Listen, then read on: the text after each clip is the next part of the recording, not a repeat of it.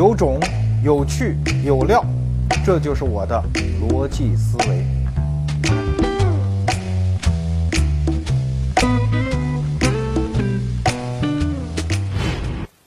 今天的逻辑思维，我们破解一下真相这个话题啊。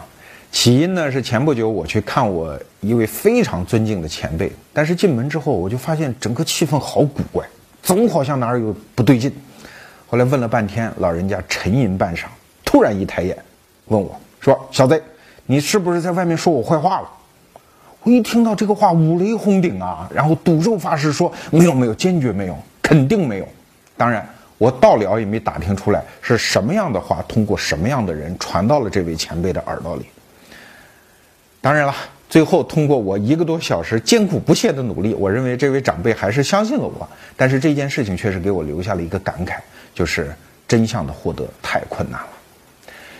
因为很可能某句话我在某个场合确实说过，但是那是有前因后果的呀，那是有上下文的呀。可是一个恶意的传话者，他不管，他只会把一个片段。传到他要传递的那个人的耳朵里，啊，然后从此你们之间就结了一个扣，结下了一个梁子。这还是我跟这位长辈关系非常好，我们之间能够达成某种谅解。更多的情况下，是一个人听到有人背后说自己，可能是装的很大度，呵呵一笑，然后啊没关系，然后从此也不跟你提，你也看不出来，但是一个梁子就这么种下了。至于你在人生什么关键的时刻，这个梁子会进行恶意的爆发，然后让你突然面对一个大挫折，你根本就不可能预测。我们人生遇到太多太多这样的艰险，啊，所以说前一阵儿有一句话说，一句真话的分量比整个世界还要重。但经历了这一件事情，我的结论是一个真相其实比一句真话还要重。因为一句真话只需要捧出一颗诚恳的心就可以了，而一个真相呢，则需要一句真话穿越重重的社会迷雾，抵达公众和受众的时候，它才能称之为一个真相。这件事情太难了。至于什么东西来遮蔽了真相的抵达，我想原因可能特别复杂。比如我们刚才说的这种断章取义，这是一种可能；还有一种可能呢，就是研究的方法非常的粗糙。啊有这么一个笑话，说科学上有一个结论：蜘蛛的听力器官其实是长在腿上的。那，乍一听好奇怪啊，怎么会？哎，你不信，我给你做一实验，拿一只蜘蛛来，在旁边咚敲一声锣，这蜘蛛蹭蹭蹭蹭蹭就跑走了，对吧？证明这只蜘蛛听力是好的。抓回来，把腿切掉，再敲一声锣，咚一声，咦，你看蜘蛛不动了吗？啊，反复做几次实验都是这个结果，这说明什么？哎，蜘蛛的听力器官长在腿上。你看，一个表面上非常严丝合缝、丝丝入扣的科学验证的过程，得出了如此荒唐的结论。还有一个笑话说，科学上证明，人的生日过得越多，这个人的寿命就越长。所以，请注意这个“所以”啊，所以我们应该多过生日，这样有助于延年益寿。你看，好像也是一个科学的推论的结果。结果却是那么的荒唐。当然，遮蔽真相最重要的，从几千年来的历史来看，最重要的一个原因，则是因为是权力。先说一个最简单的权力方式啊，比如说前年，也就是二零一一年的十一月九号，台湾所谓的教育部就下了一个命令，说只要发生师生恋，我们在道德上就认为它不合法。所以，任何教师只要和自己的学生发生恋爱关系，他的教师中资格必须终止。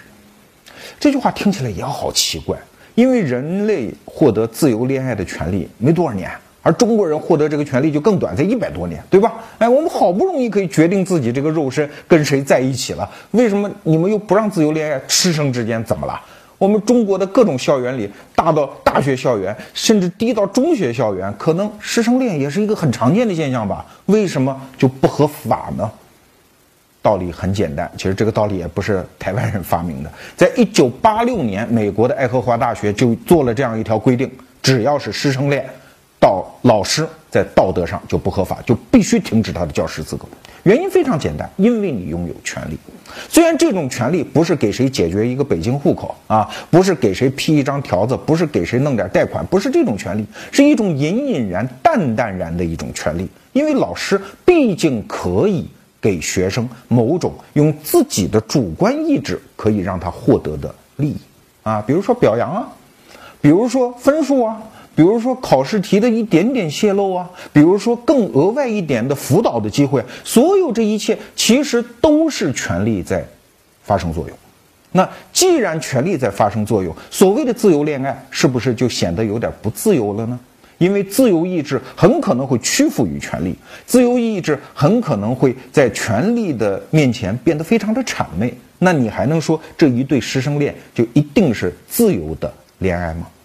就像前不久中国爆出来的中央编译局那个局长易俊清和女博士之间的这样的爱恋，从结果来看，这个女博士爱这个局长确实爱得死去活来啊啊！从很多文字，那是这个这个很好的当代情书作品啊。但是你能说，在一个局长和有可能给他带来利益的女博士之间，他们的所有的话、所有的表达、所有的文字，真的是出于自由意志吗？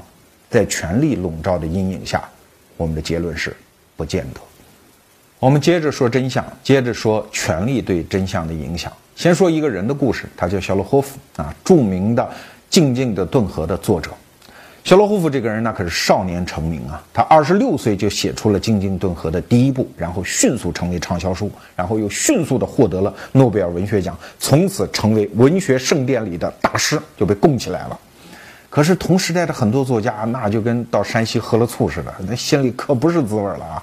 然后渐渐的就出现了一个流言，说，不对，肖洛霍夫这个书啊，根本就不是他写的，是一个白俄军官的手稿，被他偶然机会发现了。就有点像那个中国的武侠小说啊，吊着山坳里被白胡子老爷爷给了一本秘籍一样，说他偶然发现的，然后他窃为己有，他是这个窃闻大盗等等。其实这种怀疑呢，说实话也不是说完全空穴来风，它是有一点点影子的。你比如说肖洛霍夫，他非常年轻，二十六岁就写出这样的煌煌巨著，通常来说确实有点古怪。再有呢，就是肖洛霍夫从来没到哥萨克人的这个社群里面生活过。所以他怎么可能以哥萨克人的生活写出那么壮阔的一个史诗般的著作呢？啊，这都是疑点。但是你发现肖洛霍夫这个人一辈子对于这个质疑从来没有回答过，没有回应过，也没有澄清过，就这么让这种叽叽喳喳的这种质疑伴随了他一生，一直到一九九九年啊。一方面，这个后来苏联俄国人吧就发现了这个肖洛霍夫的手稿。啊再有呢，就发现了这个呃静静的顿河的呃主人公格里高利的原型伊尔马科夫啊，这这两个东西一旦发现之后，这才算真相大白。但是很可惜，这个时候肖洛霍夫已经作古十五年了，已经死掉了啊。但是这也在告诉我们，其实真相的获得有时候我们需要时间的流淌，只要时间自由的流淌，信息自由的披露，真相总有一天会获得。但是肖洛霍夫这个人也并不是一辈子都这么潇洒，他一九三八年那一年就不潇洒过一回啊！大家都知道，一九三六年到一九三八年那是苏联的大肃反时代，无数的人冤屈成为刀下之鬼，而斯大林突然一下不知道哪根筋就动了。他就保护了一下肖洛霍夫。那个时候，肖洛霍夫也很危险，因为也有人举报他、告密，说他是人民公敌等等。那个时候的司法审判那个过程是非常的粗糙，动不动一个人头一天被契卡抓走，第二天就咔嚓就一刀就没了啊。但是斯大林保护了他，而且非常荣幸的还接见了这个肖洛霍夫。斯大林说：“肖洛霍夫同志啊，不要怀疑人民嘛，也不要怀疑政府嘛，要相信法律嘛，我们总有办法会获得真相的。”小洛霍夫苦笑了一下，说：“斯大林同志，我能不能跟你说一个笑话啊？”啊，斯大林说：“你说，你说。”说有一只兔子在森林里狂窜，啊，一只狐狸看见它，说：“兔子，兔子，你怎么跑得那么着急干什么呀？”兔子说：“气喘吁吁，说有人在追我，要抓住我，给我定脚掌。”狐狸就好奇怪，说：“你不是个兔子吗？啊，你又不是个骆驼，又不是匹马，怎么会抓住你定脚掌呢？”那兔子说：“嗨，这是我没被他们抓着。我被他们抓着之后，我到底是只兔子还是只骆驼？我说了就不算了。”啊，据说听到这里，斯大林哈哈直乐。确实，在权力的阴影的笼罩下，你到底是只兔子，还是一匹马，还是一只骆驼？你自己说了，真的是不算。一九三六年到一九三八年，所谓的莫斯科大审判，要知道摊在桌面上的那都是非常公正、严谨、守程序的司法审判。当时苏联的总检察长叫维辛斯基，啊，这个人在二战之后当了苏联的驻联合国大使啊，那是一个法学家，也非常有学问，但是那个风度不是很好，经常在联合国的这个会堂上咆哮啊。他最开始咆哮就是在莫斯科大审判，因为那时候他是总检察长啊啊，天天指着被告说你这个叛徒，你这个渣子。可是我今天要告诉你的是，在莫斯科大审判的法庭上骂自己是渣子，说自己是人民叛徒这样的声音。发生最大的是谁啊？是被告本身。几乎所有的被告，我们看了大量的原始档案啊，所有的被告在法庭上都拼命的辱骂自己啊，说我不配活着，一定请求党要枪毙我。我这种人渣，我怎么还能配活在世界上？我不仅不配，我的家庭也配不配，我的老婆也不配。在枪毙我之前，能不能给我一把枪？我先把我老婆打死。等等，这样的供词都在法庭上出现。后来，一个德国人写了一本报告文学，就在讲这个场景。我还记得他有一个结论，说即使是一个导演带着专业的演员，经过长期的排练，最后也不大可能会训练出那么默契的在法庭上的配合。所以后来莫斯科大审判当中，这些人为什么这样拼命的、积极的配合维辛斯基，然后对自己进行泼脏水、泼粪？这样的事情在人类历史上几乎成了一个不解之谜啊！很多西方的研究者说，这可能是吃了药，啊，很可能是威胁，很可能是刑讯。后来发现其实都没有确切的证据。如果说那个时候的科学水平都能发生这种药，那现在这种那迷幻药或者让说真话的、说假话的药，那还不泛滥？那事实上也没有证明任何药可以非常特效的达成这样的效果。而这些人上庭之后，包括当时拍的照片看，也没有好像刑讯的痕迹。但是确实，当时就做到了这样的一幕。所以你说，如果我们的法庭只信证词，只信这种所谓的自我的招供，你觉得能获得真相吗？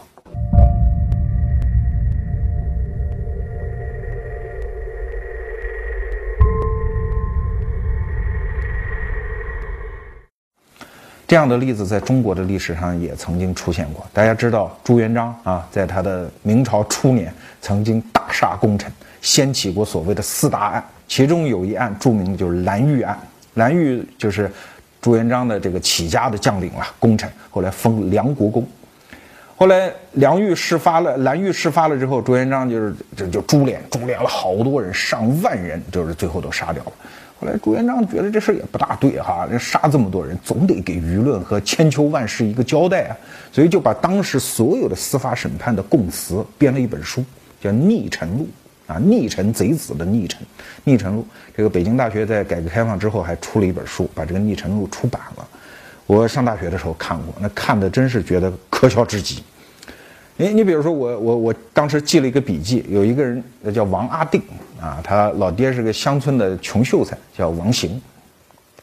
这个王阿定就招供啊，说我老爹就造反了啊，就随着蓝玉造反了。这供词上写的啊，说有一天我老爹到这个蓝玉家去，遇到这个梁国公，梁国公说我要行大事，啊，就我要造反啊，你愿不愿意参与啊？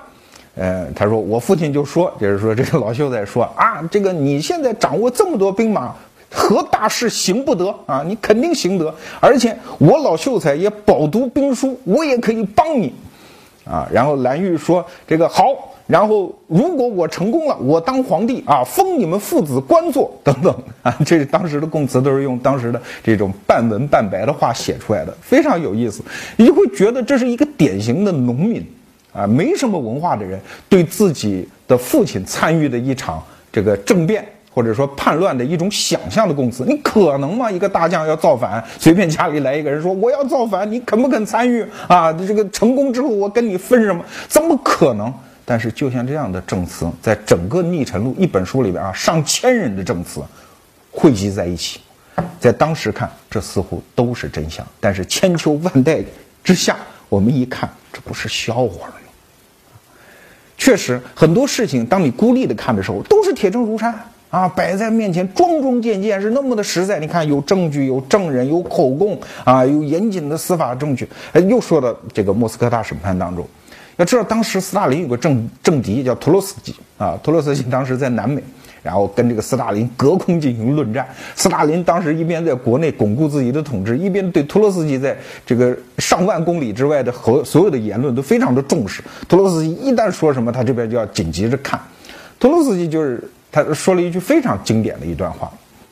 他说：“你看啊，这斯大林搞肃反，那么多，对因为斯大林肃反的时候枪毙的人，基本上都说他是受托洛斯基的这种蛊惑，然后反人民，成为人民公敌，搞各种暗算啊。”托洛斯基说：“好奇怪啊！他说，你看我这么一个人啊，逃亡在外，我一个眼神就可以让《真理报》记者，资深的老记者。”叛败叛变他的党，然后替我当传声筒啊！我只要一个暗示，所有的国家机关的工作人员都替我服务。我只要一个命令下去，然后所有的铁路工人都开始啊替这个我在远东破坏铁路工厂。我只要一个眼神暗示，呃，克里姆林宫的医生就开始毒害他们的国家领导人。说如果我有这么大的影响力，我有这么多魔力，为什么坐在克里姆林宫里面的人是斯大林而不是我嘞？啊，据说斯大林看到这一段话之后，文章之后气得暴跳如雷，就骂这个这个，呃，莫斯科大审的那个主管者叫伊若夫啊，说他是个白痴等等，暴骂了一通。确实，所有的真相，当你在权力的影响下，一个细节一个细节看的时候，哎，好像似乎都有道理。但是，一旦拼起来，一旦成为一个整体，一旦经过时间的考验，最后都是一个笑话。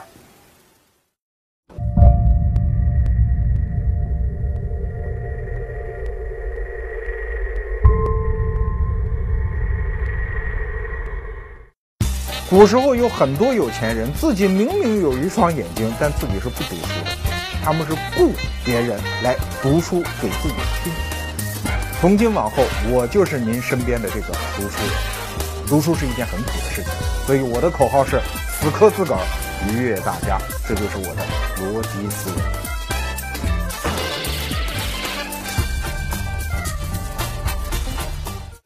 说到这儿，很可能您会问：那我们获得真相是不是就不大可能呢？因为权力这个东西似乎永远在啊，在可见的未来，我们也看不到权力退场的这样的一种可能。我觉得没有这么悲观，因为有一个东西正在人类的历史的地平线上缓缓的升起，我们称之为叫互联网，你也可以称之为叫大数据这样的东西。这是人类第一次有可能看到真相彻底通过某一种方式可以浮现出来的一种技术可能。当然，这就要说到为什么在没有互联网的传统社会里，真相是如此难获得。因为那个时候的信息传递是要靠人格，啊为节点、为中转站来进行传递的。这个时候真相就容易迷失在半途。我们讲一个典型的场景，就是王安石变法。王安石变法的最核心的驱动者是宋神宗啊，但是他作为一个深宫中的皇帝啊，古时候有一句话叫“生于深宫之中，长于妇人之手”。就这么一个人，他在外朝看哪个大臣都可能是贪官，都有可能是贼子，都有可能叛乱，他谁都不信任。然后他坐在深宫之中，坐在御座之上，他何从判断真相？比如说，在王安石变法当中，当时争执最激烈的一件事情，就是青苗法到底是利民呢，还是害民或者扰民呢？那当时朝廷上就分成清晰的两派啊，这边一派都是那些啊，这个数学鸿儒，都是正色立朝的老大臣们，什么欧阳修啊，啊，什么司马光啊，韩琦呀，富弼呀，呃，苏轼啊，这些大名鼎鼎的人物，他们都说青苗法害民，咣咣咣咣咣，举一大堆例子啊。而这边是王安石和他的改革派。你看，他们也举出大量的例子，说青苗法有益老百姓。所谓九个指头和一个指头的关系，到底好处是九个指头，还是坏处是九个指头呢？对于宋神宗来说，在那样的朝代里，他又没有统计局，对吧？哎，也没有什么社会调查小分队，他何从从数据上来得出这样的一个结论？反正变法总会对某些人的既得利益造成损害，总会有一些社会上的扰动。但是这种扰动到底是？好的方面是主要的，还是坏的方面是主要的？他无从判断。其中有一个著名的故事，就是流民图事件。啊，有一个著名的反对变法的大臣叫刘安世。啊，他也觉得他没法说服这个皇帝，那怎么办呢？哎，我们就诉诸于视觉，我们不能诉诸于事实，只能诉诸于视觉，就画了一幅流民图。啊，老百姓这这个抛弃妻子，背井离乡，辗转于途啊，然后转死于沟壑等等，可能就画了这么特别凄惨的一幅图，然后到皇帝面前跪地，然后把流民图呈上。据说啊，这个史料当中记载说，这个宋神宗看到这个流民图之后，想从椅子上站起来，哆嗦了几下都没站起来，啊，然后非常悲催的把这个流民图收下。然后到深宫之中灯下斩读，看一眼流一滴眼泪，看一眼流一滴眼泪啊！过了不久，就第一次停止了变法。我们知道王安石变法前后是两次，王安石罢相也是两次。这一件流民图事件就直接导致了王安石的第一次罢相。但是你说这流民图它就是呈现了事实吗？就是呈现了真相吗？未必然。到最后。获取权力的中心者来，他的意见偏向哪边？只有靠这种纯文艺的方法，而不是诉诸于真相的方法。这就是那种传统时代这种手段的粗糙。再比如说，王安石变法的阵营当中啊，有一个很著名的人物叫李定啊，这是个新派大佬李定。但是新派大佬出来之后呢，这个旧派的人就肯定要攻击他啊，就就找了找，然后就人肉他呗啊，人肉了半天，哎，突然发现这个人有道德瑕疵，什么瑕疵呢？说他母丧不奔，什么意思？就是他娘死了，但是他不回家奔丧守孝。这个事情在今天啊，我们有时候有些单位还能说啊，这个母亲死了还奋战在工作岗位上，这可能还能表扬啊。在当时宋朝，这个就是猪狗不食的。伦理败类啊！一个人你娘死了你都不回家，所以古时候的官员都有丁忧守孝三年的这样的规定啊。你父母死了，那一定是要不管你什么大事儿啊，一定是要辞官然后回家守孝。但是李定就没有这样做，所以这个反对派大臣就把他告到宋神宗那儿，说这个人道德有问题。但事实上是怎么回事呢？至今仍然是一个悬案，因为李定的这个母亲呢姓裘，叫裘氏。啊，这个人也是宋代的那个社会里诞生的一个这个叫奇葩吧，这么一个女性。她其实她一生嫁过很多次人，她第一次嫁了一个人就生了一个孩子，这个孩子很有名啊，就是跟苏轼一起花天酒地的那个和尚佛印啊，佛印佛印和尚。她第二次呢，她又嫁人，嫁了谁呢？就嫁了这个李定的父亲，叫李问啊。然后是不是生孩子也不知道。李定是不是这个裘氏所生也不知道，然后后来这个裘氏死的时候呢，事实上后来史料上证明也已经不是李问的老婆了，他又嫁了一个人，这个姓告啊，呃，这个这个女人一生嫁了很多次人，然后就这么死了。所以李定一直说呢，说这她不是我妈，她不是我亲生母亲啊，所以我没有对她这个守孝三年的这个义务。裘氏死了呢，他就象征性的回家看了看，然后就回来，没有在那儿待三年。反对派就揪住这个事情。来，这个追查，在今天的技术手段下看，你说这个事情好简单啊！神宗对吧？对这个人道德有怀疑，派一个这个调查组下去嘛，啊，回来写一份报告，这个事情不就很清楚了吗？但是神宗有那么傻吗？要知道，在王安石变法两派政治斗争已经激化到那种程度的时候，你知道你派出来的调查组偏向哪一派啊？你知道他的政治倾向会对真相扭曲到什么程度啊？所以神宗非常聪明，根本就懒得派调查组，因为这件事情在当时的社会结构和技术条件下已经不可能获得真相，啊，所以这件事情就永远作为王安石变法期间的一个著名的公案，就这么流传下来了。李定到底是一个道德高尚的人，还是道德卑污的人，我们至今也不知道。这就是传统社会的一大局限。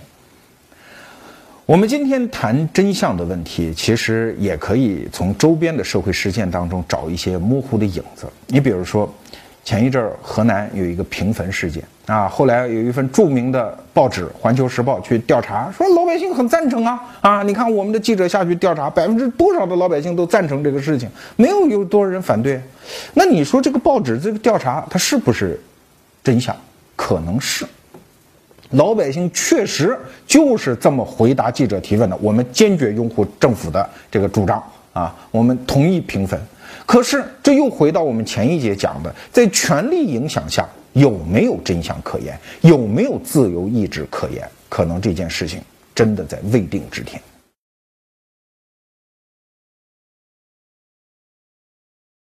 那么我们指望什么？我前面讲到，只能指望互联网，指望大数据。比如说最近。北京、上海很多大城市豪宅的这种二手房交易量突然暴涨，啊，有知道内情的人士说说中央开始反腐了，啊，其实据我所知，反腐的方法非常简单，啊，就是一方面要求官员你们自己去申报。你和你的直系亲属名下有多少房产、多少股票、多少现金、多少存款，你都报上来，然后后台通过银行、房管局一系列的大数据后台抓取，可以形成自动形成一份列表，然后逐渐对呗。啊，你说这个房产是不是你的啊？为什么这套房产房产证上证明是你的，你自己又不报？然后有些贪官可能有很多财产，他又不敢报，等等，这当中通过大数据的比对，就可以产生很多缝隙，然后。我们的纪检团队就可以通过这个渠道和这个呃这个引子去追查到底。所以说，只有依靠大数据时代，我们人类才可能获得一种真相的可能啊！这种可能正在地平线上出现。如果你读过《大数据》这本书，你就会知道，在大数据时代，在互联网时代，一个人想要掩盖真相已经不太可能了。那本书里举了一个很典型的一个例子。说有一个银行有一个取款机在街角，就发现这个取款机啊，老是发现现金的过量的这个取用，你就是出什么问题呢？为什么这个地方的现金老是被大量的取用呢？后来一调查发现，哦，原来附近有一个妓院，啊，很多正人君子他是不好意思跑到妓院去刷卡的。啊，因为这个信用卡记录要被老婆知道的，所以他都会拿信用卡到门口离得最近的那个自动取款 POS 机上，然后取现金，然后到妓院去付现金。啊，你以为啊四下无人啊三更半夜你就可以捂住嘴巴吗？哎，对，你可以。具体你在哪一天取了多少钱，去嫖了谁等等这些行为，可能在一时一地可以被掩盖。但是对不起，大数据时代来了，银行在后台非常清楚的知道这一台取款机是谁。在什么样的夜晚取了多少钱，都去干什么了？所以在互联网时代，你真觉得真相的浮现还远吗？